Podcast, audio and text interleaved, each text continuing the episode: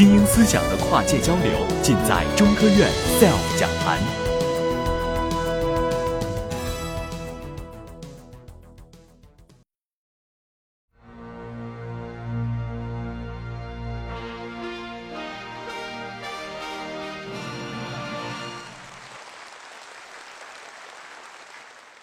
各位朋友，下午好。首先，请允许我问你们一个问题，好不好？至今为止，在你的一生中间，从来没有吃过药，从来没有接触过药的有没有？请举手。一个都没有。好，那么我们的缘分就有了。我们从药作为缘分，我们今天来共同讲解我们今天的故事。我们先来看第一个画面，白求恩同志是加拿大共产党员。不远万里来到中国，帮助中国人民的抗日战争，大家很熟悉这个故事，不用我再讲了，是吧？但是大家知道他最后讲了一句什么话？他最后讲的一句是话，是我不能亲眼看到新中国成立了，但是我相信新中国是一定会成功的。为什么？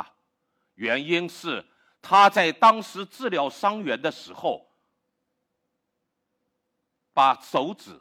割破了，注意不可取。那时候没戴手套，如果今天没戴手套，在我们外科手手术室里边那是违规的。但是那是特殊的年代，在那个特殊年代割破了手指，接下来的话有一系列的病源，这些的伤员都又有感染。这些感染的病人中间，其中还有一个单独的感染，单独的感染也就是链球菌的感染。接下来这一系列的感染以后，造成了他发生了感染。白求恩医生感染以后得了败血症，最后生命垂危，离开了我们。所以有了这么个故事。那么这个故事，如果说在当时有足够的青霉素，白求恩就能够看到新中国的成立。这是。我想讲的第一段，这一个故事接下去，我们大家在很多的电视连续剧、电视剧或者很多的故事中间看到，我们过去有很多的地下党，我们有很多的地下交通站。地下交通站干什么事情啊？三件事情：第一个送人，把我们的抗日的青年，把我们的很多的地下的人员送到解放区去；人，第二个送武器，因为武器是，但是武器还问题不大，我们可以从敌人手里夺。第三件事情，我们要运送我们的药物，药物是多么重要！三件大事中间的这么重要的一件事情。那么接下来，我们在农村缺医少药的那个年代，我们也因为没有药，会碰到很多的问题。我自己手上至今还有这个伤疤，也是和白求恩当初当时得的同样的病——败血症，就是一个小小的感染，整个这里边全部变成化脓，败血症。我比白求恩幸运。我能够回回到上海，那个年代在上海的话，还能够得到治疗。那么我们看前十几年，零三年的时候，SARS 爆发的时候，这种大规模的这种传染性的疾病带来多大的困难，多来多大的恐慌。所以药物对于我们来说，是维护我们的健康、维护我们的民生、维护国家的安全、维护社会稳定不可或缺的一样非常重要的物质。那么接下来你们要问我了，你们要问我，那么药物说你说了这么多药物，药物有多少种啊？我现在简单的说，我说药物只有两类，一类是仿制药，一类是创新药。何为仿制药？就是这个药已经存在，不管它在哪里销售，在哪里上市，在哪里使用，但是它已经存在。这样的药。我们合法的在它的专利到期以后把它制造出来，然后我们又通过我们的药品监管部门把它推向市场、推向临床给病人使用。这样的药就是仿制药。那另一类药呢，是和仿制药不同的，就是说这个药从来不存在，我把它创造出来。提供临床使用，推向市场，这样的是另一类药。这一类药和前面的仿制药在功能上有什么根本的区别呢？仿制药是解决已经经过证实的非常有效的一种有效的药物，可以治疗疾病。所以，我们用这样的药，非常的放心，也非常的价廉物美，可以满足今天的临床需求。但是，今天的临床需求都满足了吗？当我们每一个病人到了医院的时候，我们都想得到最好的治疗，我们每一个人都想长生不老，都想起死回生。但是事实是严峻的，是不可能的。为什么？其中有一条，我觉得是我们的责任，因为我们没有给医生提供足够的武器，医生没有武器，让他怎么上战场，让他怎么把病治好。那么解决这样的问题，就是我们现在不断的要追求的，去研究创新的药物，去解决临床还没有满足的需求。那么我们来看看，在全球的话，现在这些年新兴的市场。中国排在新兴市场的第一位，我们在整个药物的产值上面是有大量的上升，在需求上面有了大量的上升，我们已经大概占了全球的百分之三十左右。但是我们不要忘记，发达国家还是这里占了百分之六十以上。那么在我们的百分之三十中间，我们的仿制药物占了大概百分之六十五，而发达国家它在那个。百分之七十左右的医疗市场上面，他们的仿制药占了百分之十八，这是两个完全不同的数字。那么我们再来看这幅图，美国现在的话，仿制药也在不断的增加，它这些由于仿制药的专利到期，所以原来一些品牌药现在呢变成了仿制药，这些仿制药能够解决临床今天的问题，所以它继续的使用，而且。美国的话，大家也知道，不管是民主党还是共和党，始终都存在一个非常严峻的问题，就是他要解决健康的问题，要解决全民健康的问题的话，经济承受着巨大的压力，所以要降低它的医疗的成本。要降低的医疗成本的话，那么仿制药，它现在的话，仿制药要让它的处方量的百分之八十八，创新药、品牌药还在专利保护期的只有百分之十二，但是从价值来讲。它是六百五十亿美元的，是仿制药，那是占处方量的八十八；而三千一百一十亿美元的是用于百分之十二的处方量份额的，我们的呃品牌药的这个。那么从这里的话，我们就看到了一个问题，就是创新药和仿制药有着不同的作用，创新药和仿制药有着不同的价值，那么。你们又要问我问题了，我们为什么现在还要研究创新药吗？你刚才不是说白求恩当时如果有青霉素的话，他就能够看到新中国成立了吗？其实问题是在不断的变化。当青霉素用于很好的抗击那些病菌的时候，病菌在不断的改变化，所以现在耐药的这个细菌又产生了。所以我们就需要有新的耐药的抗生素去解决问题。那么我下面再举一个例子，大家比较熟悉的肿瘤，也是大家现在最恐慌的一件事情。肿瘤，肿瘤发生的时候，过去用什么药？我们大量的用化疗、放疗、手术。手术继续需要使用，化疗的话也继续在使用。现在没有说完全改变，但是那个时候的化疗带来一个什么的问题啊？化疗带来一个最大的问题，因为化疗它是杀死那些长得特别快的细胞，肿瘤是在我们的身上长得特别快的细胞。当我到了我这个年龄的时候，我不可能每个每年再长一寸，然后我长到像姚明一样高。为什么？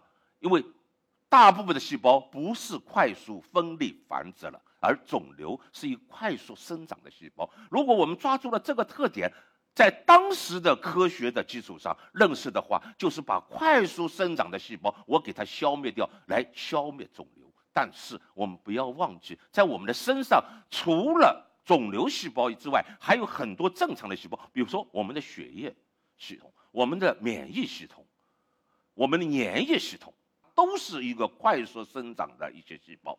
这样一些细胞的话，在杀死肿瘤的时候，它也受到了伤害。所以我们会看到，在肿瘤化疗的时候，我们就带来了血液系统白血病下降，然后的我们免疫力下降。而这样的疾病正是需要我们有更强的免疫力去进行自动防卫的时候，这样的损伤是不是对肿瘤的治疗不利？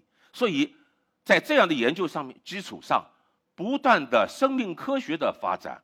基础医学研究的发展给我们带来了启示，在这里边有一些和肿瘤非常密切相关的一些因素，这些我们叫它通路机理都可以。那么这样一些机理上面有一些物质，这些物质是和肿瘤的增殖密切关系，在正常的细胞中间非常少或者不存在。如果我们把这样的路给它堵住了。那么他就不能走歪门邪道，只能改邪归正。如果是这样的治疗，是否给我们的治疗能带来更大的好处吗？那么在上个世纪的最后几年，上市了几个，一个格雷威，一个 Erisa，一个 h e p i d i n h e p i d i n 是一个抗体。然后的话，前两个都是小分子药物。那我想用着这张图，我就来讲一讲我们的 Erisa。Erisa 是它的商品名，那的。吉非替尼是它的通用名。如果你是仿制这个药物，那你就仿制的不是 Erisa，你仿制的是吉非替尼。那么这样一类的药物上市以后，给我们带来了什么一个机会？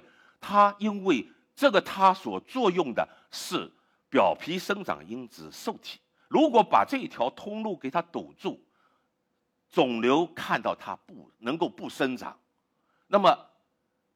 美国就在二零零三年的时候把这个药就批准上市，但批准上市以后的话，在美国卖的不好，效果不怎么样。最后的话，再深入的研究，在临床的过程中间，后来发现了在亚洲不吸烟的女性中间，有相当一部分的病人是 EGFR，也是就是表皮生长因子受体发生了突变。这一部分突变的病人，当他使用 Erisa。使用吉非替尼的时候，它就变得特别有效。当然，这是一个进步。完，这进步以后的话呢，还有新的挑战。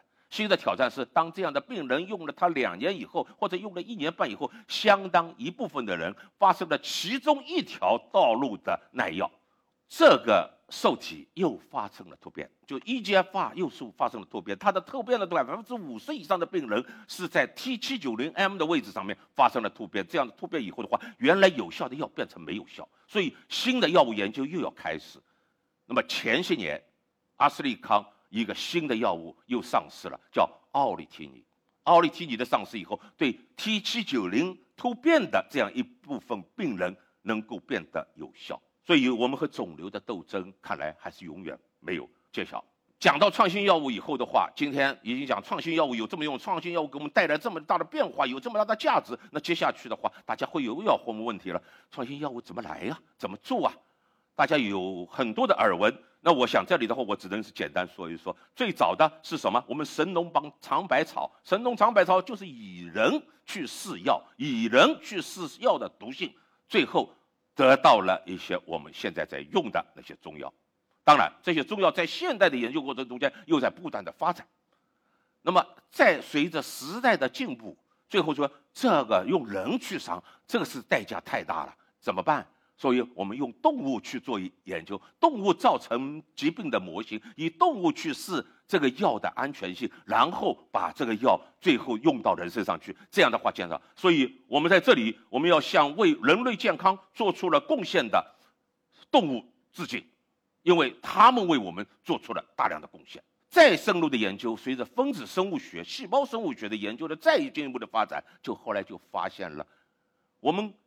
这些都是有很深入的机理的，光是让这样一个动物的实研究还不够，那么再深一步什么？用要用分子水平、细胞水平。刚才我就说到的，在分子水平上面，我们能够讲清条一通通路，再按照这条通路，这里边的蛋白我们怎么样去作用？就然后我们再过渡到动物的进一步的验证，然后又通过人来确证，把一个确证了安全有效的药物再推向市场，让广大的病人来受益。这个就是一个药物研究的现代和古代的一个研究的一个发展的变化。那么现代的，按照现在的话，我们已经不断的讲，作用到和疾病相关的一个通路上面的一个分子，这个分子是什么？这个分子就是我们今天说的靶标，也是我们在药物研究中间非常说的这个靶标。这个靶标是一个可以是一个生命体内的一个大分子，生物分子，也可以是致病源的一个大分子。所以我又想简单化的把我们的疾病分成两类。我们的疾病的话，一类是内源性的，一类是外源性的，就造成你的疾病的因素，一类是外源的。刚才说。白求恩是碰到了什么外源性的疾病，因为它是细菌对它的感染，而肿瘤是一个内源性的疾病，是内部的真体发生了变化而产生。那么这两种的话，它都有一些分子，这些分子和疾病相关，药物和它作用了以后，它能够产生效应的，我们就称为靶标。这些靶标，我想用这张图来讲，可能是一个非常生动的。这张图的话，中间的这个别把它看成是一个平面的，是一张纸。它这个靶心是一个电子的靶心，当击中靶心的时候，冰崩，结果是什么？当这个冰崩的时候，首先亮光闪起，每个人的眼睛开始注视这个，然后的声音响起，每个人的耳朵产生，然后整个环境中间都产生了一个效应。这个效应如果我们发生在身体体内，如果这个靶标是对着药物作用以后疾病相连的一个话，那么这样一个整个效应的话，就可以达到药物的治疗的效果。而我们这个。飞镖就是我们的药物分子，那么我们怎么样去寻找它呢？那么寻找这个过程，我想前半段是刚才邓博士说到的我们生命科学的一些基础研究，这些基础的研究从 DNA 开始到 RNA 等等的话，我们是把生命科学的一个前期的研究。那么这样的一个研究，我们是发现靶标。我们真正的药物研究的话。是和前面密切相关，但是我今天要说的药物研究是从靶标初步确认一个潜在的靶标已经存在开始，最后走到一个药物的过程。而这样一个药物过程，我们首先是要把这个靶标和刚才这个飞镖要去飞上去，这个飞镖不是一个，飞镖是一百万个、两百万个，最后打中的。在我们往后研究，这样往后研究的话，所以这时候产生的第一步，在我们的这个俗语中间叫先导化合物。而这样的先导化合物，它还不是药，它还没有很好的我们能够成为药的特性，所以我们还要进行改造。改造完了以后的话，我们中国这样，我们首先要在动物上面要来证明它的疗效，证明它的安全性，然后我们再在临床上面一期一期的。按部就班的、循序渐进的来证明它的有效性和安全性，最后通过监管部门的批准来上市。所以这样一个过程就是我们药物研发的过程。这个也是大家比方，我想大家可能已经听到过很多，一万个化合物出一个药，一万个化合物出什么？就是从我们先导化合物的发现开始，可能总结下来，统计意义是一万，不是每个药都是这样，但是统计意义。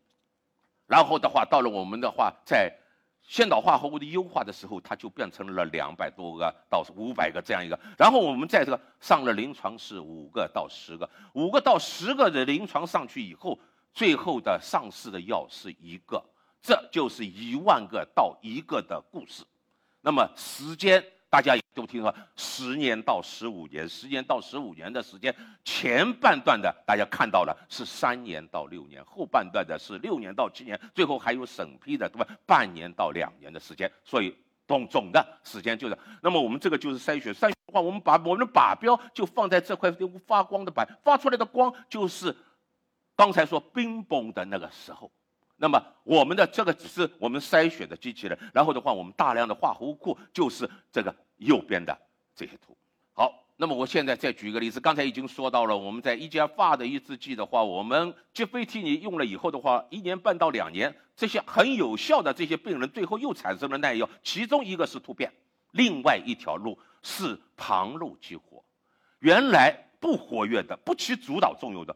因为主路被堵了，所以辅路开始拥挤，就是这样一个过程。这个过程的话，那么我这里要讲的是，也是一个 EGFR 被药物使用以后的话造成的耐药的一条途径。这部分的途径的话，也就是肝细胞生长因子受体被激活，而且是过度的表达。这部分的不过度表达，用原来的药变得没有效。这是我们工作的一个例子。我们从也是从大量的化合物中间，首先发现了这边最小的一个分子，这个分子的时候活性是不太强。然后我们用结构生物学、计算机辅助设计、化学合成，最后的话从生物活性的再的测试，测试了以后，把它活性提高了一千倍。提高了一千倍以后的话，它对着这个靶效果挺好，但是没有冰崩的声音，打上去就闷的一下。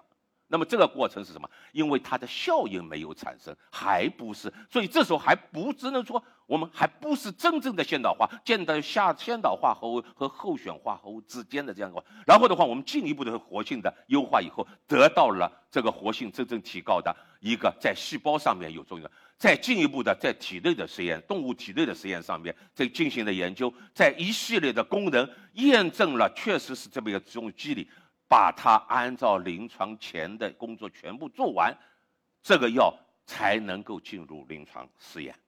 已经进入临床试验的话，我们就有四个非常的重要的要素。第一个，申办者，如果我做研究，我申办；如果是一个企业做研究，他申办者我要做这个研究。第二个，是有接受这个试验的志愿试验者，在一期临床的话，大除了肿瘤都是正常人。然后从肿肿瘤的话是病人，其他的二期、三期、四期的话是病人来进行进行的。那么其中还有医学研究者，这是有临床研究的。另外一个非常重要的部分是伦理委员会。要控制这样的实验是不是符合伦理？所有的试验是不是合适的？在伦理上是不是合适的？有通过这样的话，我们在一期的实验中间，从小剂量到大剂量，从单次给药到到多次给药，最后来证实了这个一潜在的药物的一个耐受性和安全性，初步的安全性。然后在第二次的话，第二期临床开始了。这一次的话，伦理委员会要重新来批准，然后受试者重新的来自愿，然后的话填写知情通知书以后，精心的来参参加到这样的研究中间来。然后这一期主要是来证明你原来在动物上的有效性是否在人身上也有同同样的有效性。那么再进一步做完了这以后，还要做是扩大临床、扩大人群、延长时间。来获得有效性、安全性的进一步的数据，还要观察，因为往往病人的话，他不是只从吃这种药，他除了这个病，还有可能有其他的病，那么和其他的药物在连用的时候会有什么问题？这些问题都搞清楚了，把充分的把所有的应该解答的问题都解答完了，然后向。管理部门、监管部门提出申请来批准成为一个药物，这样就是一个药物的全过程。这样一个全过程，我们为什么失败这么多？因为我们在临床一期的时候，成功率统计前十年的时间的这个结果，全世界成功的只有百分之六十几。而我们通过二期临床的话，成功率是百分之三十几，加起在一起的话，三八十六二大概百分之二十左右。这个百分之二十在三期临床的话，还要淘汰掉百分之四十左右。那么剩下了大概还有百分之十左右，最后要申请最后上市的时候，还得要考虑过，从从它的风险和得到的利益，从现有的药物和新的药物之间，它得到了什么新的利益，以及。我们对整个社会各方面的影响，所以还要，所以最后的上市的这个呢，我们成功率就是说，我们临床的成功率不到百分之十。我们虽然大量研究的是肿瘤的药物，但肿瘤的药物的话，至今为止也是成功率最低的，只有百分之五点几。那么临床失败的主要的原因来源于什么？是来源于有效性是否真正证实了比现有的治疗的手段更好，安全性是否能够保障我们的病人。在治疗的过程得到安全的有利因素。那么，我想我们的有效性和安全性是从开始发现的时候一直做到最后，一直是。那么我最这里呢，想举一个例子。这个例子的话是讲一个饼干，饼干的话，过去好像不太重视，我们只是重视乙肝。但是丙肝的话，其实在全世界是一个比较大的问题，有一亿多病人，中有中国有三千多病人。这些病人的话，在长期的过程中间，有相当一部分发生肝硬化，还有一部分肝硬化的代谢失常。这部分病人要比肝硬化的或带来的对生命的危害更大。还有一部分是造成了肝细胞的肝癌。这样肝细胞肝癌的这个平均的第一年发现以后的，它的死这个死亡的可能性就有百分之三十三。那么这样一种严重的后果，必须从源头上面把丙肝开始得到治疗。那丙肝有六种基因型，有五十多种亚型，是一个非常复杂。我们的现在的药物这个发现之前，我们已经发现了这些靶点的研究。对于这靶点的研究的话，开始做这些药的时候，在一个新的药产生在二零一三年之前，所有的这些药物的话，都需要和干扰素合用。那么最好的是干扰素和利巴韦林的合用，要治疗四十八周到七十二周，有效率只有百分之四十到七十，所以而且副作用很大。所以在这样的基础上，二零一三年十二月批准了一个药叫索福布韦。索福布韦上市以后，它十二周的治疗虽然每片药要卖一千块美元一天，但是它十二周的细胞呃这个这个病毒学的应答率是百分之九十。所以说这一部分病人在不用用干扰素的情况下，能够得到的有效的治疗，是一个非常大的。所以把它这，所以它上市第一年就创造了年销售额一百亿美元的一个奇迹。这个出来以后达到百分之九十，但是百分之九十的话，部分基因亚型的，看前面说有六种基因亚型，六种基因型的话，有两种基因型的病人治疗不好，是这个百分之九十以外的部分。所以后面有哈维尼在下一个年度，他就是把原来索菲部位和另外一个药又做成了一个复方。这个复方的话，在治疗了八周以后，它的有效率提高到百分之九十四，而且基因亚型的。病人开始扩展，但是就这样的话，还是有一个问题，因为有一部分人即使在得到了初步的治疗以后，然后的或者说包括肝移植、肝移植以后的话，这部分的病人还是会有病毒的继续的感染。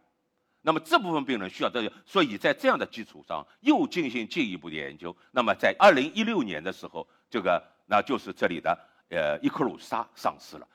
这样一个复方的话，使得六种基因型的病人在十二周的治疗以后都能够得到的清除、清除，然后得到了有效治疗。它和我们现在的乙肝有一个很大不同。现在就是说，这个药的发现，整体上可能我们就可以消灭未来的丙型病毒性肝炎。所以是这是在治疗上面非常重，从有效性上面来讲，呃，认为是一个非常好的故事。那么。从安全性来讲，也是一个非常重要的这个事情。所以安全性的话，临床前我们在进入到人之前，我们再也不能以人来试毒，以人来试药了。所以这样的话，就是从动物从呃分子水平到动物水平，不断的来进行研究。我们从小动物到大动物，从单次给药到多次给药，甚至是六个月到九个月的连续的给药，在动物上面要看到。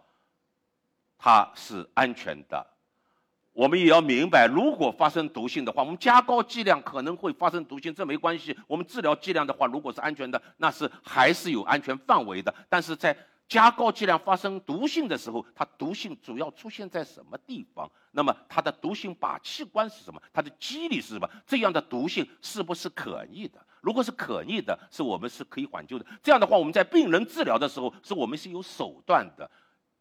我们在病临床前的试用的这过程中间，我们是有手段的，不然的话，那么我们的这个化合物只能停止在这个阶段，它永远只是一个化合物，它不可能成为药物。那么就在这样的这个里边，我想给大家，即使一个药物上市以后，它还是有这样问题，所以我们监管的话，也是在这样的话，是不同程度的不断的提高监管的水水平和监管的质量。这是一个故事。一九五七年，在德国。发明了一种药叫反应停，这个反应停这个药在中国也曾经使用过，大家比较熟悉熟悉。大家想想，当妇女认证的时候，认证反应恶性呕吐，把胆汁都吐出来的这种，不单是病人的痛苦，病人的家属在边上也受不了。这个时候的话，如果有一个非常的好的药，吃了以后，让他能够顺顺利利的度过十月怀胎，产下的他的小 baby，这是多么高兴！所以在当时的话，就是说。把这个药是说，是孕妇的理想选择，多少病人感激涕零，多少家庭感恩戴德。但是事情很快的就发生了变化，三年以后的话，就来状告这个公司了，说因为我产下的小 baby 缺胳膊少腿，我们叫海豹之畸胎，这样一些畸胎所产生，在整个世界上当时就产生了一点二万人。所以这个药马上停下来了，而美国一件非常偶然的一个机会，就是在这里边有一个刚刚进入美国食品药品监督管理局工作不久的一位医生叫凯尔西。凯尔西呢，他反复看了这个资料以后的话，他认为提供的安全性的资料不够充分，所以他迟迟的拒绝在美国把反应停上市。也因为这样，美国没有发现大规模的海豹之畸形的儿童的产生，只有个别的人直接从欧洲买了药，自己带回来到美国服用。这部分的病人中间产生了少数的海豹族的畸胎。所以这里也告诉我们一个非常重要的事情：我们千万千万别到国外去随便把一个药买回来。我们的药品是有专门的监管的。如果你是在中国，经过监管，在我们的监管部门下监管的这个药物，你用的是安全的、有效的。如果有问题，你是可以去追溯的。那一部分的话，你去找谁呀？你没人去找的。所以，凡是没有得到他所管辖部门的药品监管部门批准的药物，都是伪药和假药，这是一个不能够否认的事实。那么，也因为这样的话，那么凯瑞斯医生的话呢，在一九六二年的时候就得到了美国总统奖。那么，美国总统肯尼迪当时，当然肯尼迪在中国是臭名昭著，因为他发动了越战。但是呢，他作为美国的一届总统，这是一个事实。他在这个时候呢，他就启动了一个呃 Harrison 的这样一个修正案。这个修正案也就是说，我们在一个药品上市之前，必须要充分的披露你的药品的安全性、有效性。那么还必须在上市以后不断的。让大家知道这个药品使用，但是在中国的话，我觉得我们每一位今天的听在这里听的都有一个责任。当你使用一种药，如果这种药在过去的说明书上面没有写清楚它有这样的副作用，而你身上。发生了这样的副作用，你要报告，因为我们有一个不良反应的专门的报告制度。通过这样的报告制度，才能够不仅在一个药物上市之前经过严格的控制，药物上市以后，我们还能够继续的跟踪，不让一个真正能够危害健康的药物继续的在市场上存在，然后让我们的健康得到更好的保障。我最后的结束的时候，我就想用这个丙型肝炎的这个药物的发明人。也是这个他的这个药物化学家索菲亚博士，这个索菲亚的博士去年得到了美国的拉斯克奖，得到拉斯克奖以后呢，中国的。药明康德采访了他，采访了他这个以后呢，他最后呢有了这么一段话。这样一段话的话呢，我想我今天就不在这里全部念了。我就说，如果我们都有一点在大量的失败以后的小小的幸运，我们能够对人类的健康、对人类的治疗带来福音的话，那这就是我们最大的安慰。我想，也就是我们最大的能够奉献给今天所有在座的各位。谢谢。